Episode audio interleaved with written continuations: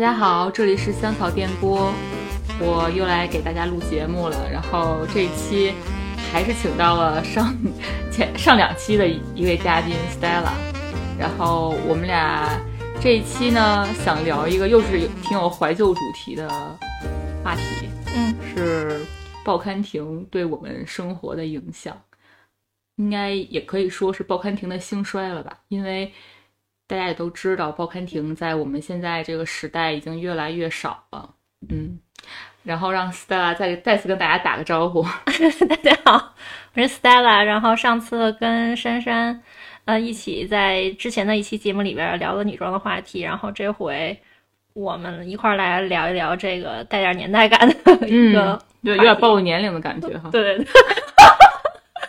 对，因为我和 Stella 我们俩是嗯初中同学，就其实报刊亭在北京的话，我觉得还挺有年代感的吧。有一段时间是特别的多，就是恨不得走个几几十米都有一家的那种。对对，就尤其在咱们小学一直到高中，高中嗯那段时期，就是报刊亭都挺多的。对对对，那你一般就是最开始在报刊亭里会采购什么杂志？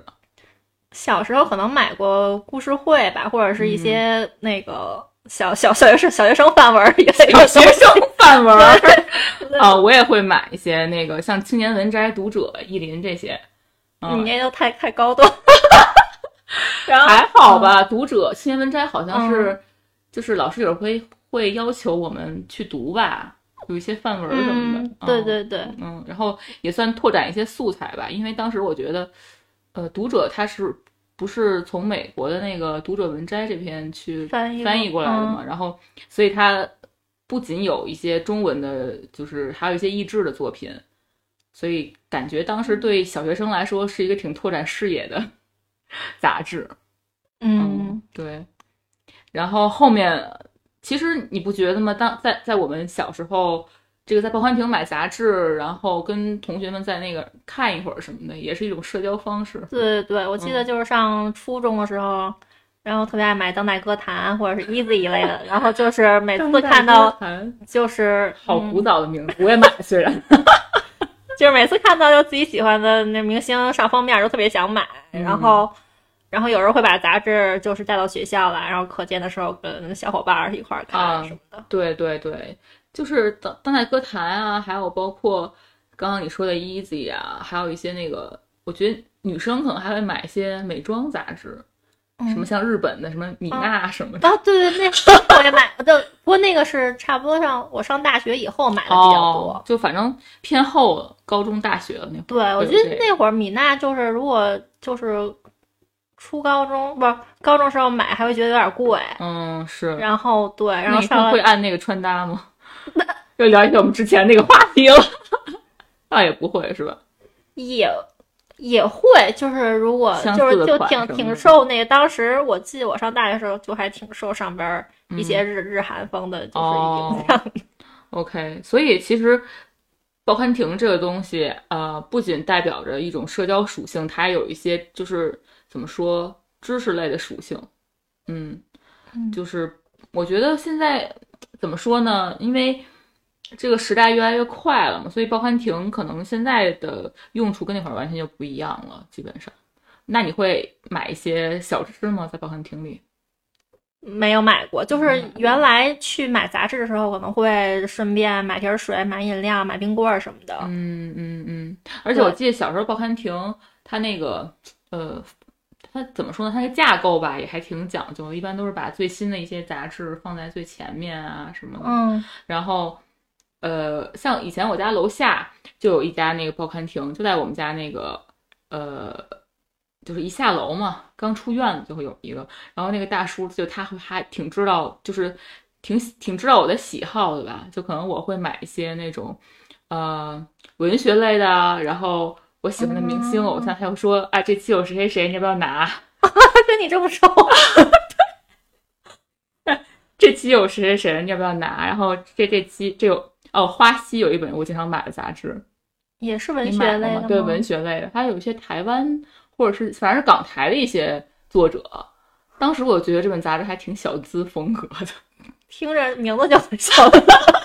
对，他就说有花溪，你要不要拿？所以，所以其实就是建立了一种很好的 connections。我觉得对于当时的这个社区文化来说，还是挺好的。嗯，对，尤其是可能比就上了岁数的一些大爷大妈什么的，他们可能还有一些买报纸的一些习惯。对他们可能就是报刊亭还在的时候，他们可能那可能是他们经常光顾的一个地方。对，没错，没错。而且那个其实北京就是最最早的时候，就是听说我我我查了一下，说是最辉煌的时候会有两千四百个多个报刊亭在北京市区，嗯，然后等于说这个密集程度就跟现在那个可能麦当劳啊、肯德基啊这种覆盖率都很都很相似。那就是在在这个二零零七年吧，大概是那时候，如果说。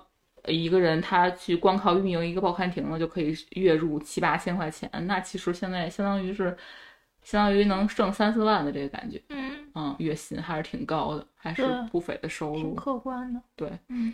后面就是到了啊，二就是二零一九年呢，就少特别多，就基本上在北京的话只有五百多个了。嗯，对。我们俩那次你记不记得去那个 三里屯的时候？就发现报刊亭就已经变得很内卷了，为数不多的报刊亭。哦，对，嗯，里边还养着小猫咪。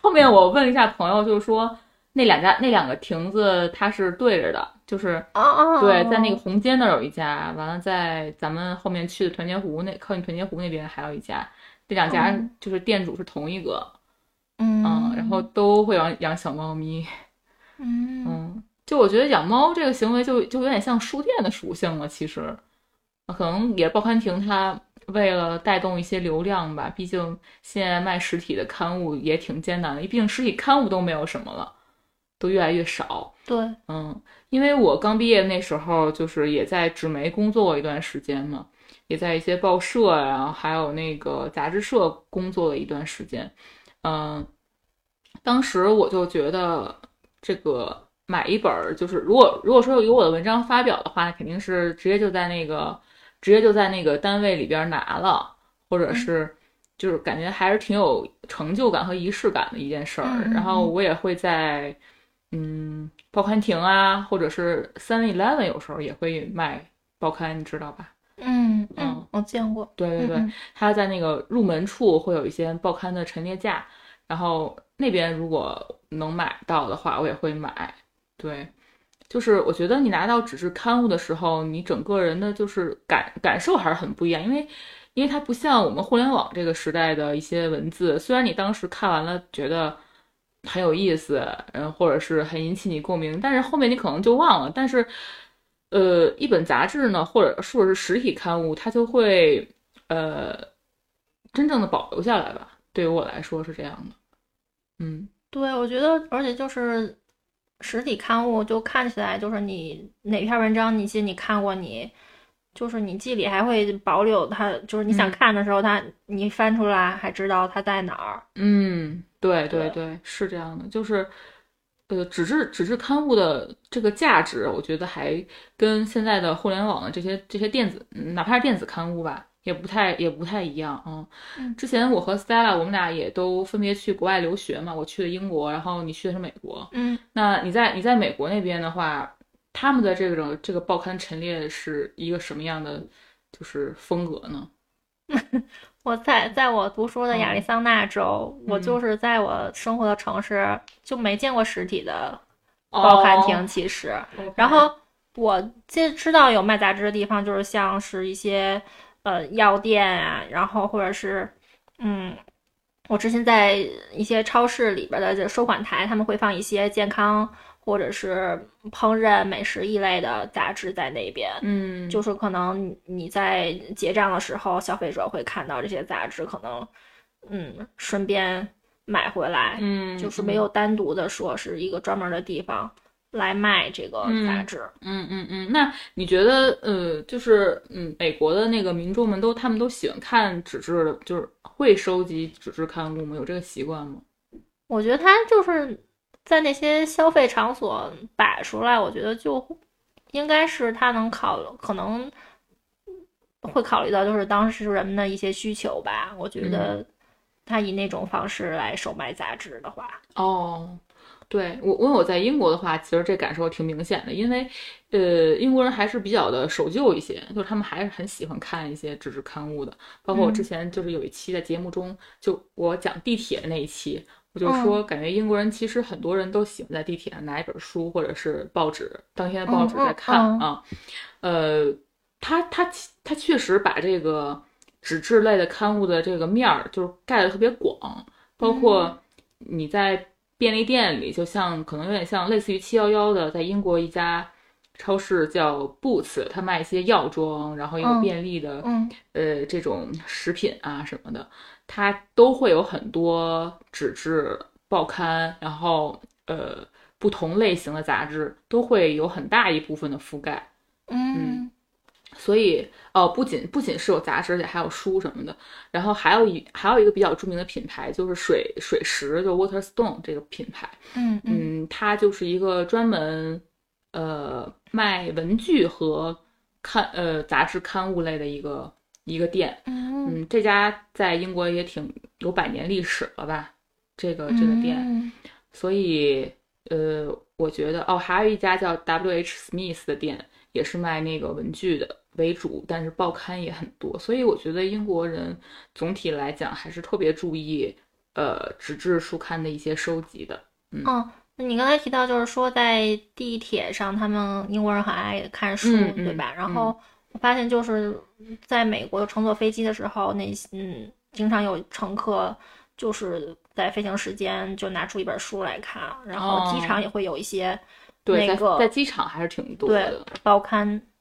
会有专门卖的店，对对对，然后嗯，我觉得其实相对于欧就欧美吧，还是他们对于纸质刊物的这个收集程度可能相反，没有我们这么就是就是纸代纸质书的这个替代程度相反比我们要慢一些，你不觉得吗？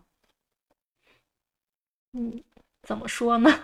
就是呃，他们还会有比较比较多的这种纸质报刊的亭的这种这种现场。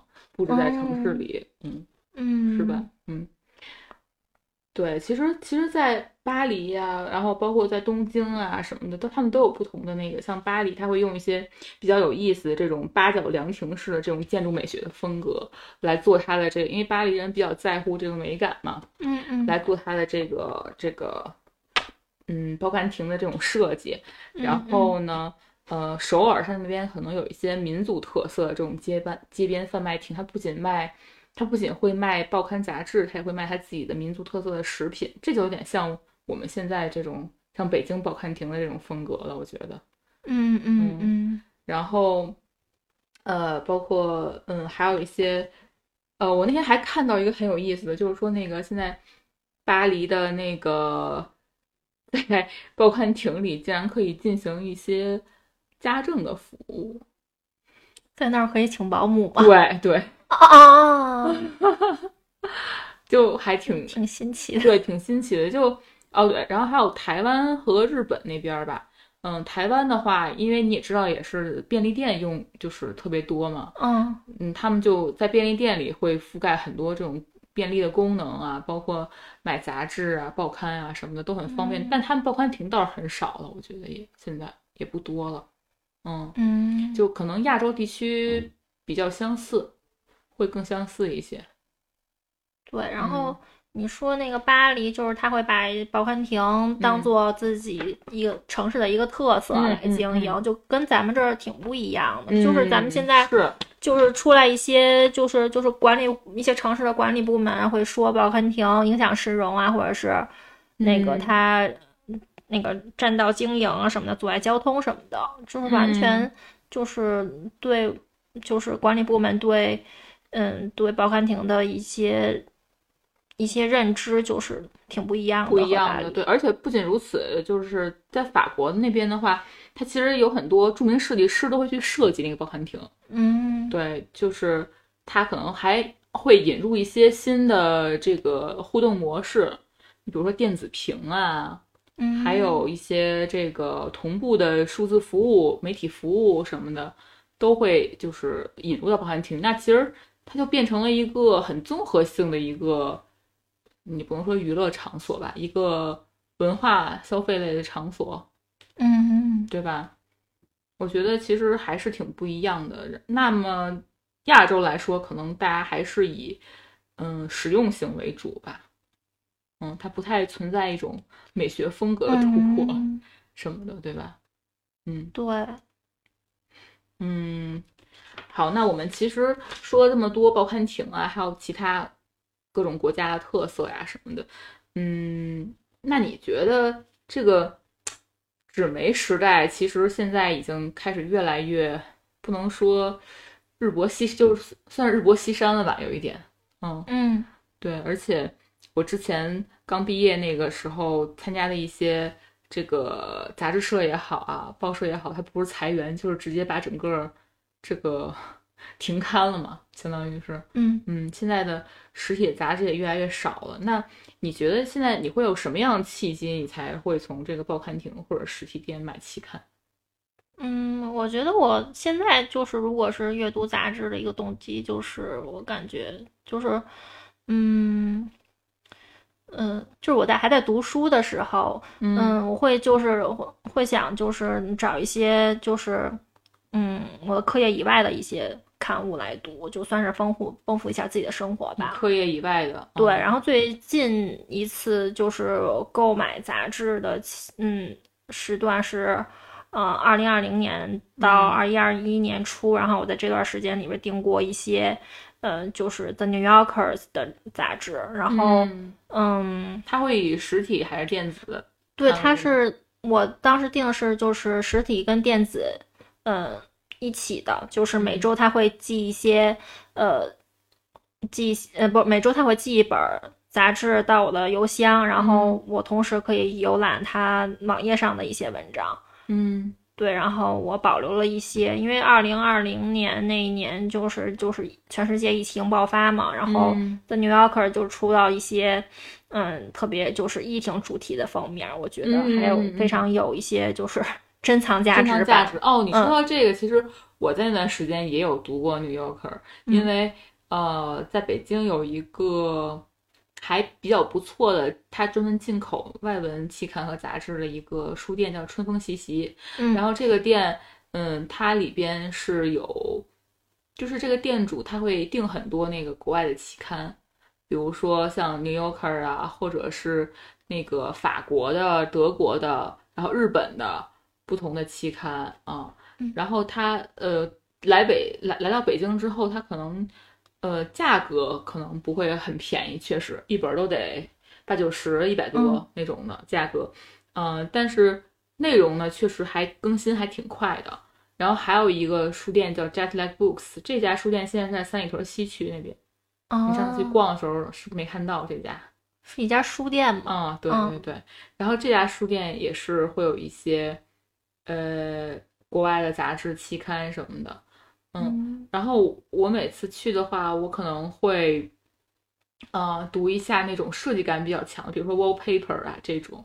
嗯，嗯或者是呃，有一有一本书我记得还挺清楚，叫呃《Little White Lies》，就是这小小是关于什么的书？关于音乐相关的书。哦，音乐对，有点像可能像欧美版的那个，哎，这本书是澳洲的，嗯、有点像可能咱们的 Easy 啊当代歌坛的那种感觉，对，介绍澳洲的一些歌本本土一些歌手，哦，对，然后呃，但是总体风格上，我觉得嗯还是很有创意吧，嗯，然后嗯。还有、哦，还有一本很有意思的杂志，我当时逛春风气息，我印象比较深，叫 Toilet Paper。厕纸，对对对，然后那个那本杂志就是它的画面的那个冲击感特别强，它那个整个它每一期的封面都是那种大饱和色、大饱和度色块的那些呃画面或者是摄影，嗯，很强很强烈的这种视觉冲击感。就是当时这个呃创始人呢，据说就是觉得，其实这些杂志或者是期刊，终有一天会被你当成厕纸一样被丢在一边。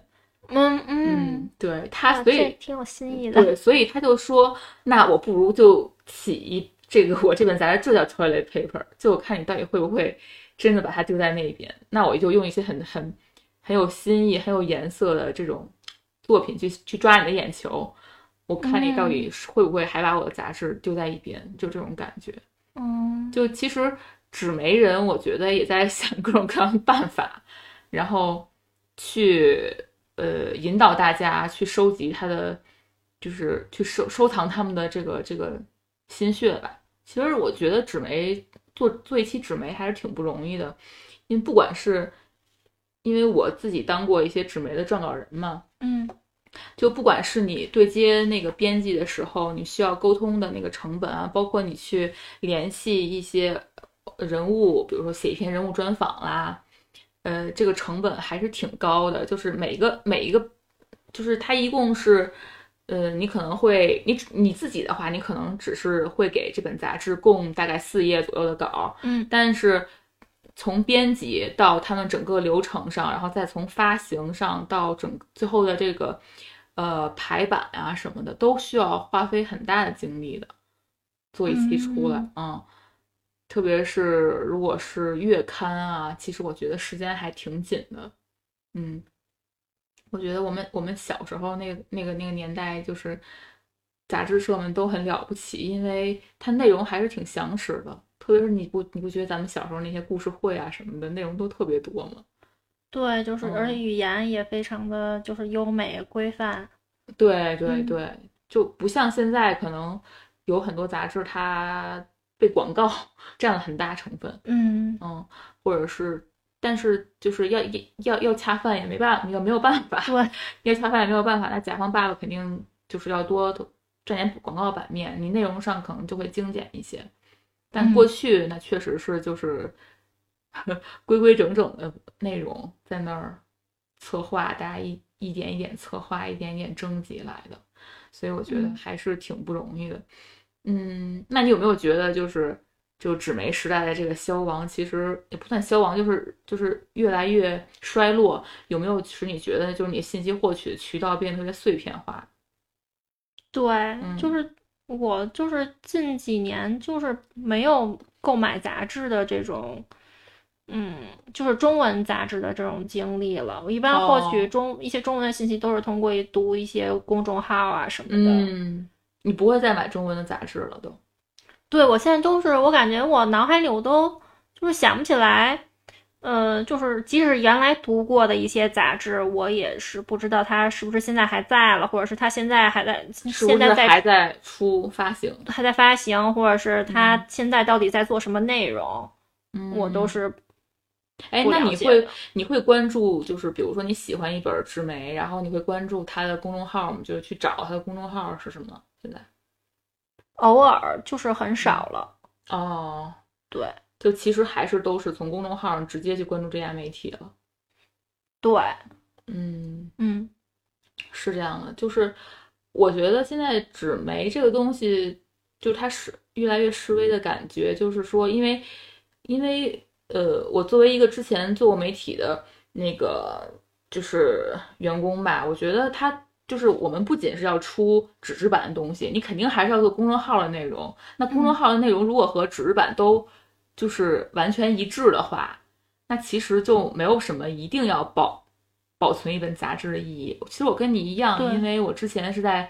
嗯，财新的广告发行和那个奢侈品文化部门工作一段时间，然后呃，财新传媒因为还算是国内挺好的一家媒体，呃，我们当时会给员工就是定一些这个公众号，或不就是这种会员号什么的，我们都可以直接去后台看一些我们的内容什么的，啊，那其实说句实话，就是这个这个纸媒这个东西，如果说我不是想收藏它。或者是因为就我也是收藏了疫情期间的那几本财新周刊，因为它一直在报道武汉那边抗击疫情啊，还有这个全国各地如何就是联动啊，去对付那那一段很艰难的时光吧。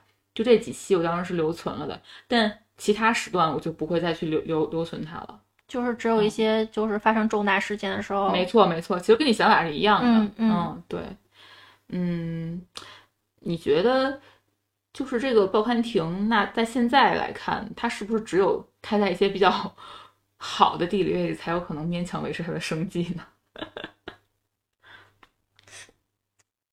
我觉得有可能，就是你周围人还有还有人读读纸质杂杂志吗？现在好像不太有了。对，而且现在大家也都是，即使是图书，也会选择电子书一类的嘛。嗯，有道理。嗯，电子书的话，对，的确是。但是，但是你觉得这个买杂志的人，他他他基本上是不是都跟咱俩想法差不多，都是想留住一些标志性的东西才会买啊？我觉得有可能。然后还有你说之前说，就是你就是那个 toilet paper，然后感觉就是，嗯，我感觉就是买一本就是纸媒的，就是作品的话，就是它的封面很有新意，对，它的封面就是首先要非常吸引人，抓人眼球。对，然后嗯这种就是吸引人、抓人眼球的感觉，就是嗯我觉得很少有，就是那个就是互联网时代一些，就是你在手机上看看文章就没有这种没有这哦种感觉。你这么说，我还突然想起有一本杂志，它是那个也是英国的一本杂志，叫 Monoco，然后哦它是一本生活方式杂志吧，其实算是。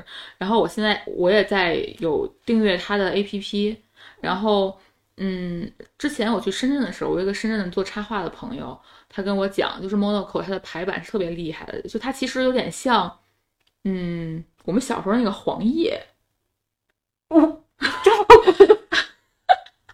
对，你还你还有一本杂志叫叫就是印第安号码的那 Time Out 种，北京，你知不知道？Time Out 北京、上海、还啊啊。有 London 什么知道 New 知 York，道。对，嗯，那那本杂志其实跟 Monaco 有点像，但是你就是 Time Out 它比较偏向于就是说，可能在这一两个月之内，这个城市会发生什么什么样的事情，嗯。嗯，就是会把它那个给一些新，嗯，怎么说呢，集合化，然后可能演、嗯。演出是占一小块儿，然后展览占一小块儿，然后其他的吃吃饭的餐厅、新开的餐厅什么的占一小块儿。但是 Monaco 它可能会做的更细一些，就是它会把嗯这个阶段一些有什么呃文化历史，然后出行的大事儿，全都事无巨细的列在上头。那就像下一本城市指南了。啊，对，就是嗯 City Guide，但是比 City Guide 还要更可能更深入一些吧，讨论的。嗯然后他会邀请一些撰稿人或者是这个资深媒体人过来写专栏啊。嗯，他的每一，因为他一页差不多得有呃三个数的 column 这样的嗯啊，就是读的人，就是读的人，他会他那字真的有点小，说句实话，对我觉得还是有挺挺好的，就是一本一本书，它的确是信息量很大的，所以这个 Monaco 一直在英国还是挺畅销的。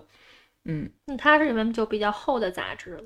呃，大概得有多多少页？二二二三百页，哇，那很很厚啊，我觉得。差不多，嗯挺厚的。对，所以我就说有点像咱们小时候的黄页哦嗯，这个那它是月刊吗？还是说月刊，月刊还挺不容易的。对啊，这嗯，感觉很多你可以。关注一下他的 APP，我到时候也可以把那个他的 APP 地址放 放在 show notes 里边儿。然后他也有 pod，他们他们也是一样有 podcast，啊、嗯，就是大家，而且他 podcast 的内容也很详实，嗯，从设计类的到那个呃城市叫 Urbanist 这频道，然后还有一些时呃时政类的，然后还有一些哦对，还有美食类的，他们这 idea 挺好，就是感觉把就是你的就是音频跟音频跟纸纸媒接结结合合在一起来，而且结合的很好。嗯，嗯对，我觉得就是这算是我这几年看到、观察到的比较做的比较好的一个媒体。嗯嗯嗯，对，而且除此之外，其实我发现啊，就是在国内的话，可能是因为大家的确就是看纸质媒体越来越少了嘛，所以呃，有一些那个呃市集呀、或者是艺术书展啊什么的，嗯它就会出一些类似于那种呃进，就是独立独立的进啊，或者是出版物什么的来替代这些。但其实我觉得这些，嗯，不是说不好吧，其实我觉得这个留存价值吧，不是说特别的高。因为它的受众太少了。对对对，嗯就是你嗯，其实我很理解那个独立呃独立出版人或者是设计师，他们还挺不容易的吧？就是出一本杂志啊，然后自己费尽心思去把它印出来，然后发行，其实也还是挺不容易。但是受众确实挺少的，因为呃一本杂志其实它一本 zine 其实定价也挺高的。嗯嗯，如果是你不是说特别支持这位摄影师或者是艺术家的话，你可能很难去掏腰包买这个东西。嗯确，实哎，你有没有去逛过一些什么 zine 啊，什么就这个我很少艺术书展？没没去逛过。对，我在北京的那个 ABC 书展，然后上海啊，全国其实都有一些 ABC 书展嘛。然后大家、大家那个时候，其实我有一个搞做艺术的朋友，他特别有有趣，他跟我说，他说，嗯，你别看那个像艺术书展，大家就是卖的都还挺火爆的，每次门票都售罄，然后各种人山人海，但其实大家一年就这么一次赚钱的机会。哦，那他那些独立的进，他他他嗯每年会就是发行几期呢？他还是就是随着这些嗯，我觉得是我觉得应该是不定期的出，有可能是两个月、三个月一期，有可能是一年就一期，也有可能。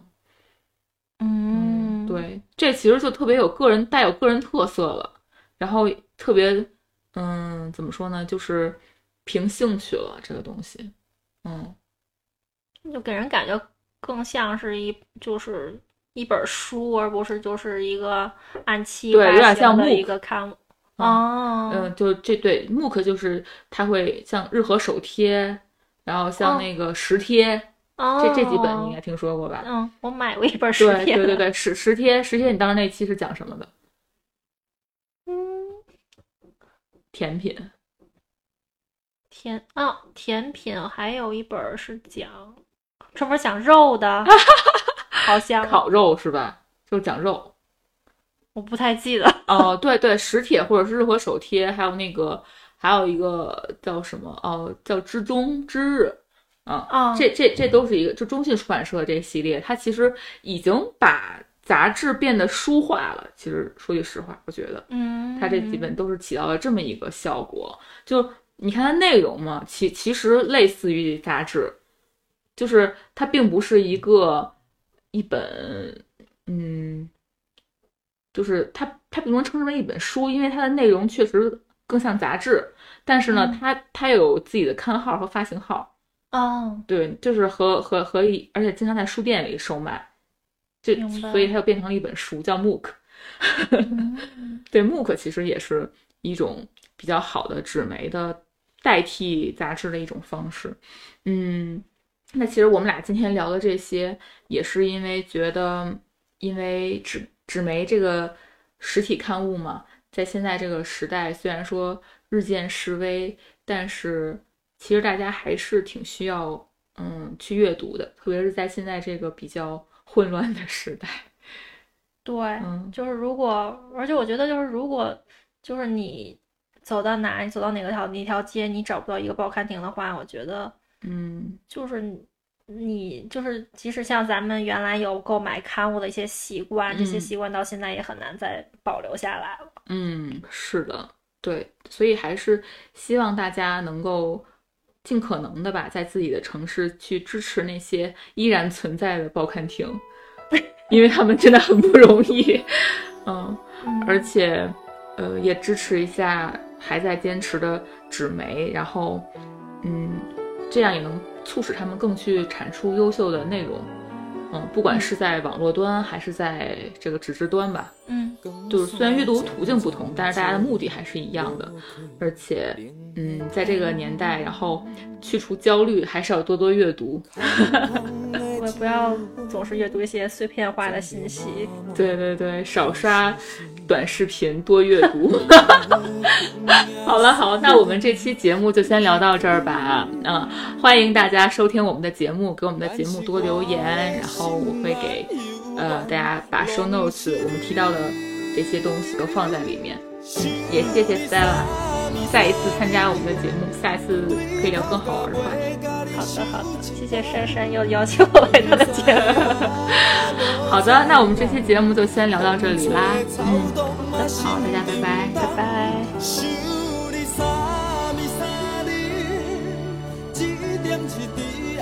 放袂记，予你带走的我